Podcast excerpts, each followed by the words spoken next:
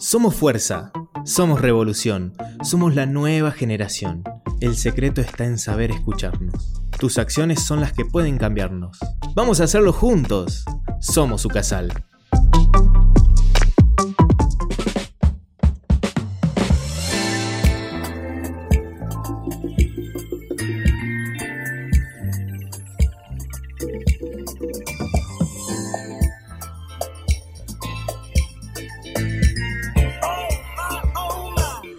Bienvenidos a Somos, el primer espacio educasal donde hablaremos sobre la actualidad y dialogaremos sobre nuestro lugar en el mundo. Mi nombre es Beatriz Guzmán y junto a Carolina Pérez vamos a acompañarlos en estas reflexiones del día a día. Somos como vos.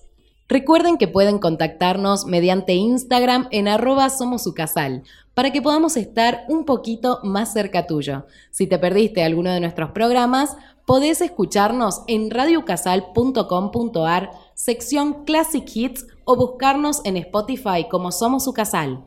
En el programa de hoy estamos con María Laura Gato, ella es ingeniera ambiental y también es coordinadora de Sustentable acá en la universidad. Y bueno, nos va a estar hablando también sobre la importancia de generar conciencia sobre el impacto en el ambiente con el hashtag Somos Sustentables.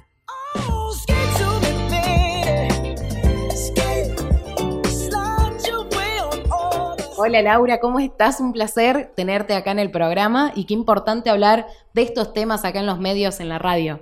Hola chicas, bueno, la verdad que muchísimas gracias por invitarme a este programa de Somos. Eh, me parece importantísimo poder tener este espacio para compartir estos temas de actualidad y de suma importancia. Bueno, como todos saben, estamos en un mundo que se está dando cuenta que necesitamos cuidar de nuestro planeta, de nuestra casa común, que no todo es para siempre y que tenemos que mejorar nuestros hábitos para también generar un cambio. Contanos también, eh, ¿por qué estudiaste ingeniería ambiental? Eh, creo que es una carrera bastante actual y que en su momento no debe haber tenido tanto impacto como tiene ahora. Exactamente, efectivamente. A mí la verdad es que, bueno, personalmente siempre me, gustaron estos temas ambientales, eh, siempre pensé que, somos parte, obviamente, íntegra de nuestro ambiente y que, bueno, afectamos al ambiente y a la vez necesitamos del ambiente para, para, sobrevivir. Y bueno, siempre quise como aportar mi cuota desde otro lugar, desde la, profesionalización y básicamente por eso es que elegí esa carrera que ya desde, desde pequeña recuerdo cuando tenía unos 10 años, eh, me había comprado un libro que se llamaba 50 eh, cosas que podemos hacer para, para cuidar nuestro ambiente. Ay, mira. Sí, así que lo, leí en un día y claro, entonces yo ya de ahí venía como, bueno, con la cabeza un poco seteada y orientada ya lo tenías incorporado, digamos. Ya lo tenía incorporado. Y también para los que no saben, ¿qué es la sustentabilidad? Porque no solamente integra lo que sería el ambiente en sí, sino también la persona, ¿no? Común, la integridad, la dignidad. Eh, sí, bueno, la verdad que es un término bastante, que tiene un uso bastante indiscriminado, ¿no? El de sustentabilidad lo escuchamos en, una gran variedad de contextos, eh, hasta parece un adjetivo tipo comodín, ¿no? Eh, claro. todo es sustentable y de pronto sí es como que se pierde la esencia del término, ¿no? Que sí, bueno, está ese concepto de, la triple esfera, ¿no? De ambiente, sociedad y economía y de, y de qué manera integrar esas esas tres patas de la sustentabilidad eh, de manera armónica, pero bueno, a mí me gusta como ir un poquito más allá. Y bueno, justamente en el podcast que tenemos que, que se llama Sustentabilidad de la Carta y que lo invitamos a escucharlo. ¿Dónde lo podemos encontrar a ese podcast? Ese podcast en Radio Ucasal, mm. Sustentabilidad a la Carta. De alguna manera eh, se menciona ahí lo que son eh, los límites que tiene la, naturaleza, ¿no? Y de qué manera el hombre como que transgrede. Sobrepasa esos límites. Sobrepasa esos límites y eso eh, conduce inevitablemente al agotamiento de recursos, a la extinción de, especies, a la contaminación, la degradación ambiental. ¿Qué es lo que está pasando? Y bueno, el hombre no, no toma la conciencia real de eso, ¿no? Estamos eh, muy con nuestros hábitos que ya tenemos incorporados y por ahí es muy difícil agregar estos nuevos hábitos que requieren conciencia y que por ahí uno no, no se da cuenta de la magnitud que tiene y el impacto que tiene en nuestro ambiente. Exactamente, como vos decís, creo que nosotros tenemos un rol importante como, como consumidores, ¿no? A ver si somos conscientes a la hora de elegir también entramos como en esa eh, regulación ¿no? de lo que es este, oferta-demanda, ¿no? porque si de, pronto no dejamos de demandar eh, determinados productos, eh, bueno, los, los, mismos no van a tener el éxito que tienen, ¿no? Entonces, también en nuestro lugar, empezar a demandar, bueno, productos, procesos y servicios que vayan como más encaminados y más amigables con, con el medio ambiente y con, con, estas cuestiones de sustentabilidad. Lo que, lo que a veces sucede es que estos productos puede ser que tengan quizás un costo, eh, bueno, un poco más elevado, entonces eso entra a jugar, pero también tiene que ver con, con, que no hay como mucha oferta de estos productos, ¿no? Entonces, por ahí, bueno, ir jugando un poco con eso, pero ojo, porque también hay todo un tema de, de greenwashing. Ah, claro. Lo que es el lavado verde, ¿no? Entonces hay empresas que por ahí de pronto hacen como un marketing sustentable de sus productos, de sus servicios, pero es engañoso y que realmente, digamos, de trasfondo, eh, no, bueno, lo son. no lo son. Y hay mucho desconocimiento, ¿no? Porque nosotras como civiles eh, no sabemos mucho del detrás de escena, de cómo lo hacen, cómo lo fabrican, cómo podemos hacer para que desde nuestro lugar aportemos a la sustentabilidad positivamente. Creo que, a ver, un, tema muy importante es estar eh, bien informados, ¿sí? Empoderarnos, digamos, de alguna manera este, como, como consumidores y un consumidor que está bien informado va a tomar eh, decisiones eh, bueno, acertadas y bien fundadas. ¿no? Desde ese lugar, eh, importantísimo también empezar a exigir ¿no? como a es lo que pasó como la ley del etiquetado con las comidas, digamos. es nuestra única manera de informarnos de qué estamos consumiendo bueno, lo mismo va a pasar con los demás productos si tienen que ver, por ejemplo, con lo que había hablado de que sea no testeado en animales. Eh, y hay una consulta que yo tengo del tema eh, sustentabilidad y la diferencia que hay con lo que es sostenible. En inglés, en realidad, la palabra es una sola, que sustainability. Ah. claro, no tenemos dos palabras en, inglés, digamos, ¿no? De donde viene el, origen del término, pero después al, al traducirla al castellano, en general se utilizan como sinónimos. Particularmente me gusta más la palabra sustentable. Claro. Y recién hablábamos de mucho del consumismo. ¿Se podría decir entonces que el consumismo es como el principal problema que afecta a la sustentabilidad? ¿O cuál sería lo principal así? A ver, en realidad hablamos de, problemas o de una crisis que es eh, multidimensional, ¿no? O sea, pero en realidad pasa por un, a ver, un cambio de, paradigma, ¿no? Mm. General eh, de las empresas, por ejemplo, en la forma de, producir, de hasta en el packaging, sus procesos, el packaging. Eh, se habla mucho también ahora de economía circular, ¿no? Básicamente pasa por cambios de paradigma y de qué manera, bueno, logramos metabolismos más sostenibles en distintos procesos, ¿no? Que tiene un poco que ver con, toda la forma de producción y consumo, ¿no? Claro, estamos acostumbrados a todo que se nos den así, ya como viene, prefabricado, que no sabemos cuál es su procedimiento que está por detrás. Muchas cosas como incluso nuestra ropa, la vestimenta, que es algo que últimamente en el anterior programa hablábamos de eh, moda. Por ejemplo, eh, la ropa antes se consumía por décadas por tendencias, por moda, por lo que surgía en ese momento. Ahora cada vez es algo que va surgiendo de a cada vez menos tiempo y es algo que también produce mucho desecho porque la gente quiere estar en tendencia. Y lo bueno que estuve viendo ahora es que se usa mucho eh, ir a comprar a ferias, la ropa vintage y como es que es algo de, esta, de este consumo circular que podríamos estar hablando y también otras alternativas que podríamos ir buscando, no sé, como el shampoo, ya no comprarlo en botella, ahora vienen los shampoos de sólidos, el cepillo de diente de bambú. Los vasitos descartables, acá en Ucasal hay muchísimos y usar uno por día o tratar de evitarlo, traerse su botellita. Su botellita de agua, exactamente. es un, esa fue una muy, muy buena implementación, creo. Eh, aparte porque estamos constantemente acá y es un montón. Eh, la verdad, bueno, muy importante este punto que, que mencionás. Eh, justamente el otro día eh, observaba lo que es una montaña inmensa de ropa en, el desierto de Atacama. No sé si vieron las imágenes en, Chile. Impresionante. Eh, toneladas y toneladas de ropa este, que, se desecha, ¿no? Que viene de, Europa, de Estados Unidos, ropa de, segunda mano que de pronto eh, no, no se vende en Santiago y queda ahí porque es una, zona que franca. se desecha entre comillas porque queda ahí en la nada donde no lo vemos. no va a los vertederos porque no, no se biodegrada. Entonces Eh, la verdad que son toneladas y toneladas de ropa que, eh, bueno, esto que vos decís, hay una moda que se conoce como el fast fashion. Exactamente. Entonces, bueno, rápido pasa de moda, la ropa la descarto, la tiro y, y bueno, realmente eso lleva unos 200 años en, en degradarse, ¿no? Entonces, Un montón. eh, Claro, un montón, además de otros impactos ambientales que tiene. Eh, hay un estudio de, de la ONU del 2019 que este, decía que desde el, do- el año 2000 al 2014 se duplicó lo que es la producción de textiles de ropa, ¿no? Y con todo el impacto que eso lleva, eh, no sé si conocen, bueno, hay un indicador que se llama huella hídrica, Sí. ¿no? Que tiene que ver con todo el consumo de agua que, que tiene un determinado producto a lo largo de, de su ciclo de vida. Y bueno, Mm. por ejemplo, para fabricar un- unos jeans, esto lleva unos 7.500 litros de agua. Yo- un montón. Uno- un, un solo, un Un solo, jean. jean. Entonces, imagínense todo ese impacto que hay por detrás, ¿no? Que, que uno de pronto no, no lo ve. Entonces, empezar eh, de estas cuestiones, por ahí hablamos cuando decimos, bueno, un consumidor consciente, ¿no? Claro. Entonces empezar a visibilizar esas, esas cuestiones que están un poco ocultas.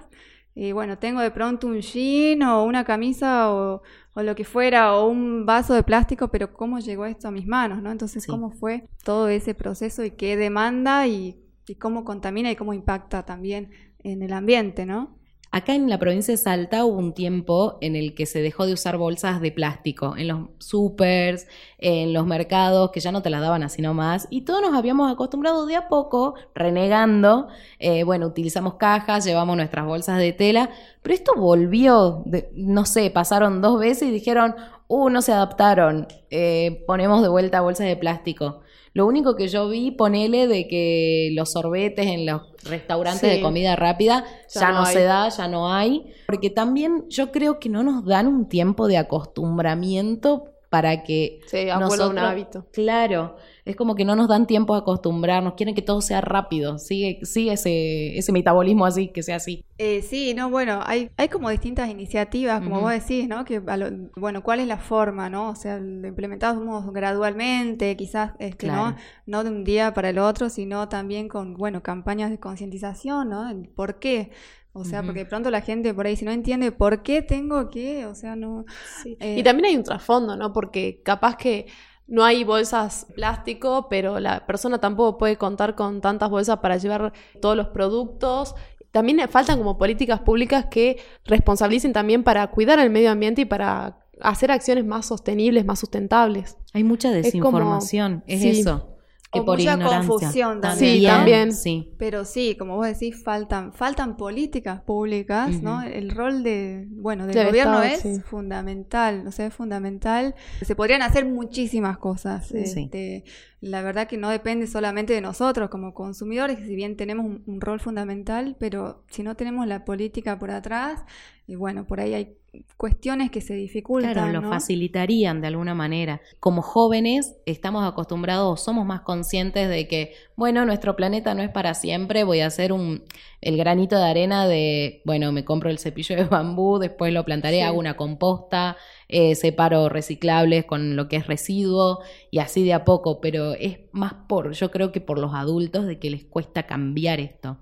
Les cuesta cambiar y por eso quizás eh, un rol importantísimo es la educación, creo yo. Sí, Ujú. totalmente. Quizás eh, ellos cuando, bueno, no venían seteados, ¿no? Como hoy, hoy Mm. en día eh, Hay los más jóvenes hay más conciencia y la idea es que, bueno, eh, a, a un futuro eso se vea después reflejado en, en las futuras generaciones, ¿no? Claro. Sí, me hiciste acordar a. Yo participé hace poco del encuentro de graduados y había un disertante que se llama Jonathan Loidy. Ujú. Y él decía que le gustaba esa parte de los jóvenes, las nuevas generaciones, que tienen ya el chip incorporado de la sustentabilidad. Que su propio hijo, cuando iban al súper, en vez de elegirse los cereales que no tenían la caja reciclable, se elegían la que sí. Y el mismo hijo le enseñaba al padre, pero vos no sabés que esto contamina el medio ambiente y se demora años en degradarse.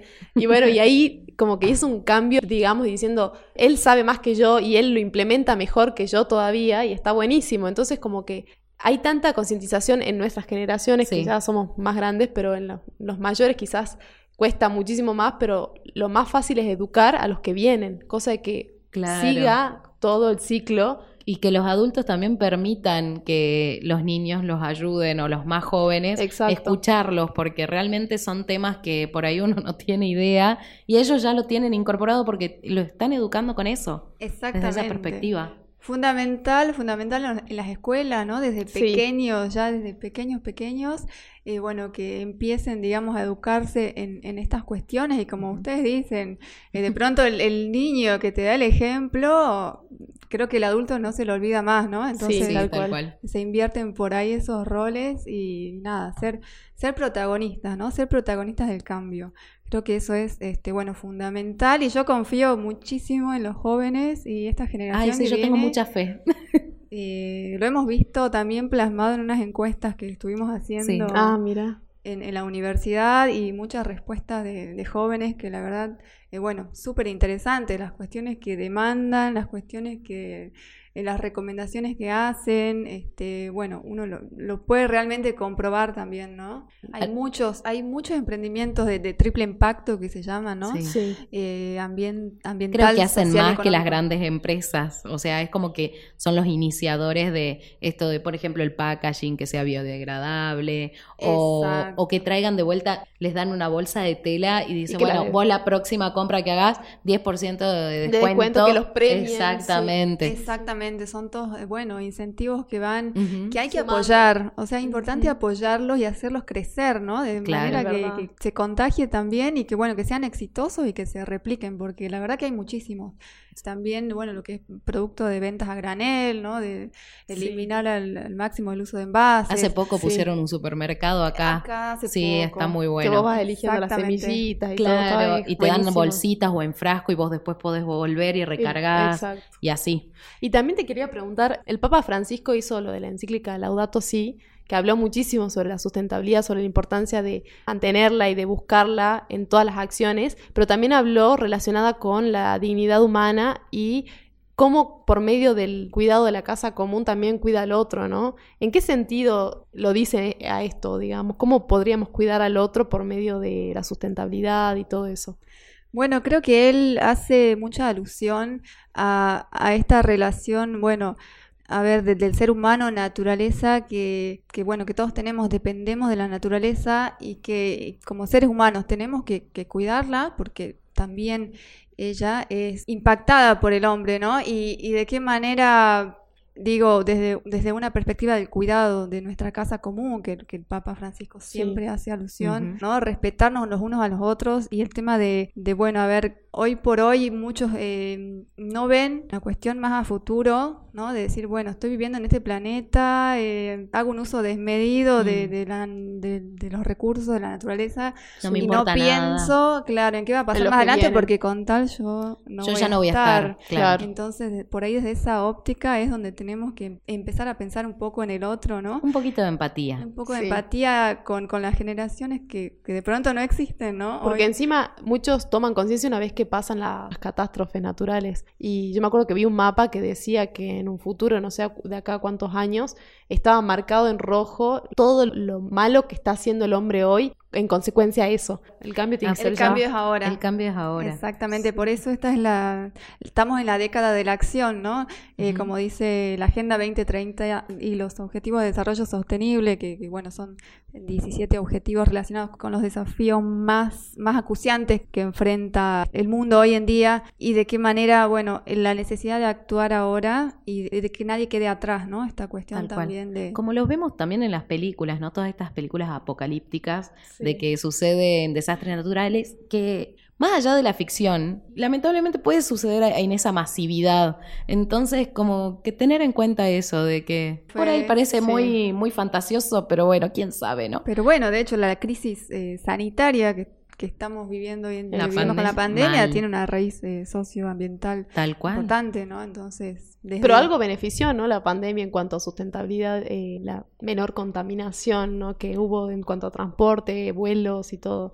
En ese sentido creo que algo aportó, se podría decir. Como se que podría decir que sí, distintos estudios mostraban por ahí de pronto, bueno, esto eh, mejora en, en la calidad del aire, en distintos indicadores, al, al disminuir el uso de- del transporte, ¿no? Del agua, agua De los también. gases nocivos de las sí, empresas. me acuerdo. sí. Sí. por ahí generaron después otros problemas que eran el tema de, bueno, barbijos y un montón de cosas La descartables. contaminación. Ese tema de contaminación.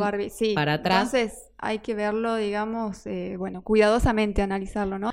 Bueno, María Laura, te agradecemos un montón por haber venido. Realmente muy importante todo lo que estuvimos hablando. Así que nos despedimos por hoy, pero queremos seguir reflexionando con vos y compartir las cosas lindas que nos brinda el mundo. No te olvides que también nos podés escuchar por la plataforma de Ucasal en Classic Hits y en Spotify. Nos escuchamos en el próximo Somos.